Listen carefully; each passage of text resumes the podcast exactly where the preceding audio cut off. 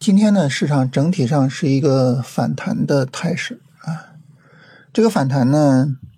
呃，它的反弹基础啊，就是咱们昨天提到的十分钟底部结构啊。今天上午的时候，大盘在十分钟上的底部结构还是非常明显的啊，然后就展开了这个反弹。这个反弹呢，一路是到了今天收盘的时候啊，就整体反弹的持续性还是很不错的哈。然后，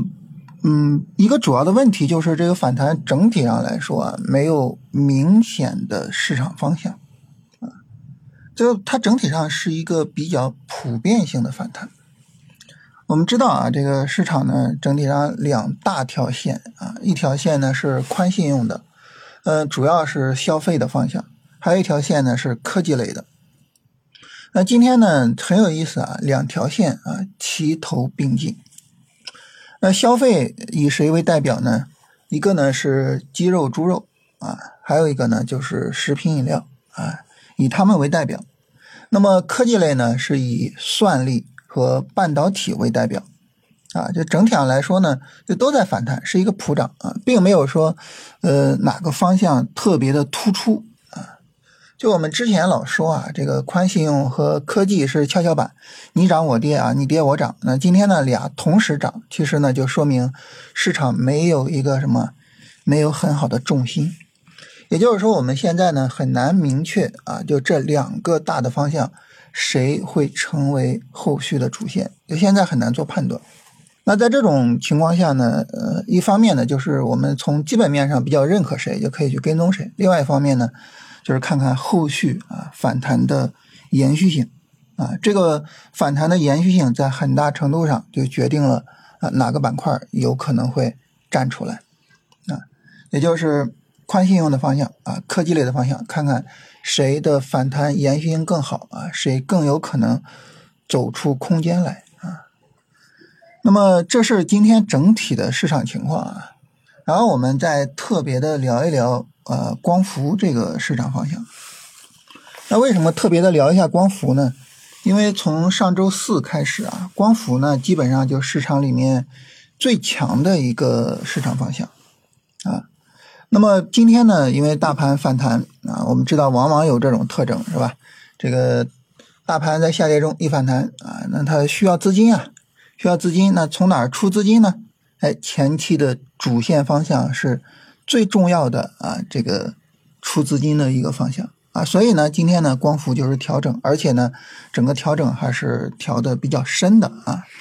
尤其是之前涨得比较好的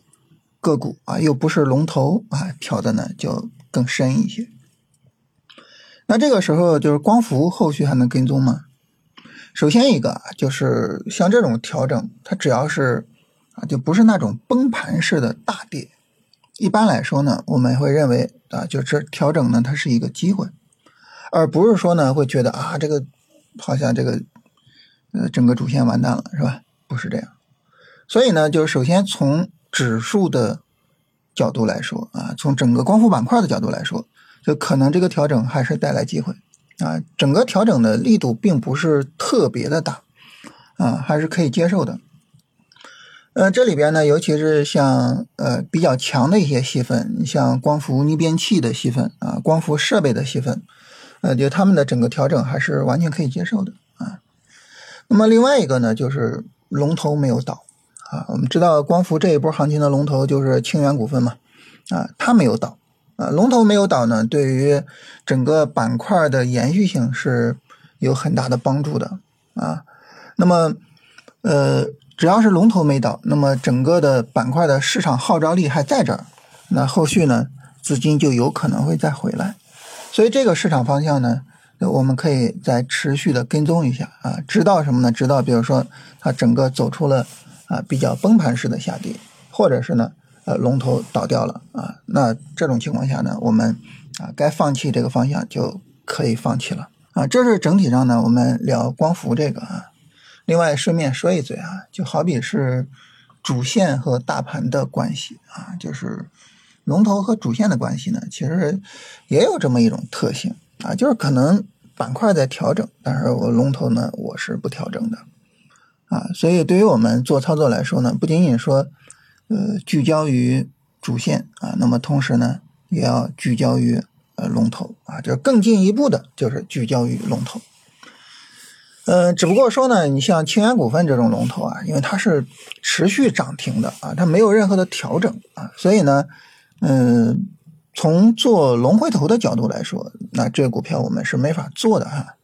啊，但是就从其他的这个交易方法的角度来说，可能能做这种。但对于我们做龙回头来说呢，其实也是一个道理，就是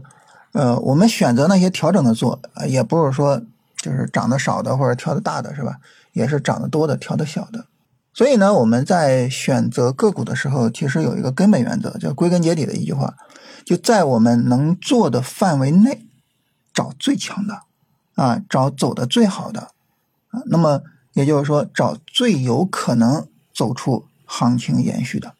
啊，这是我们选股的一个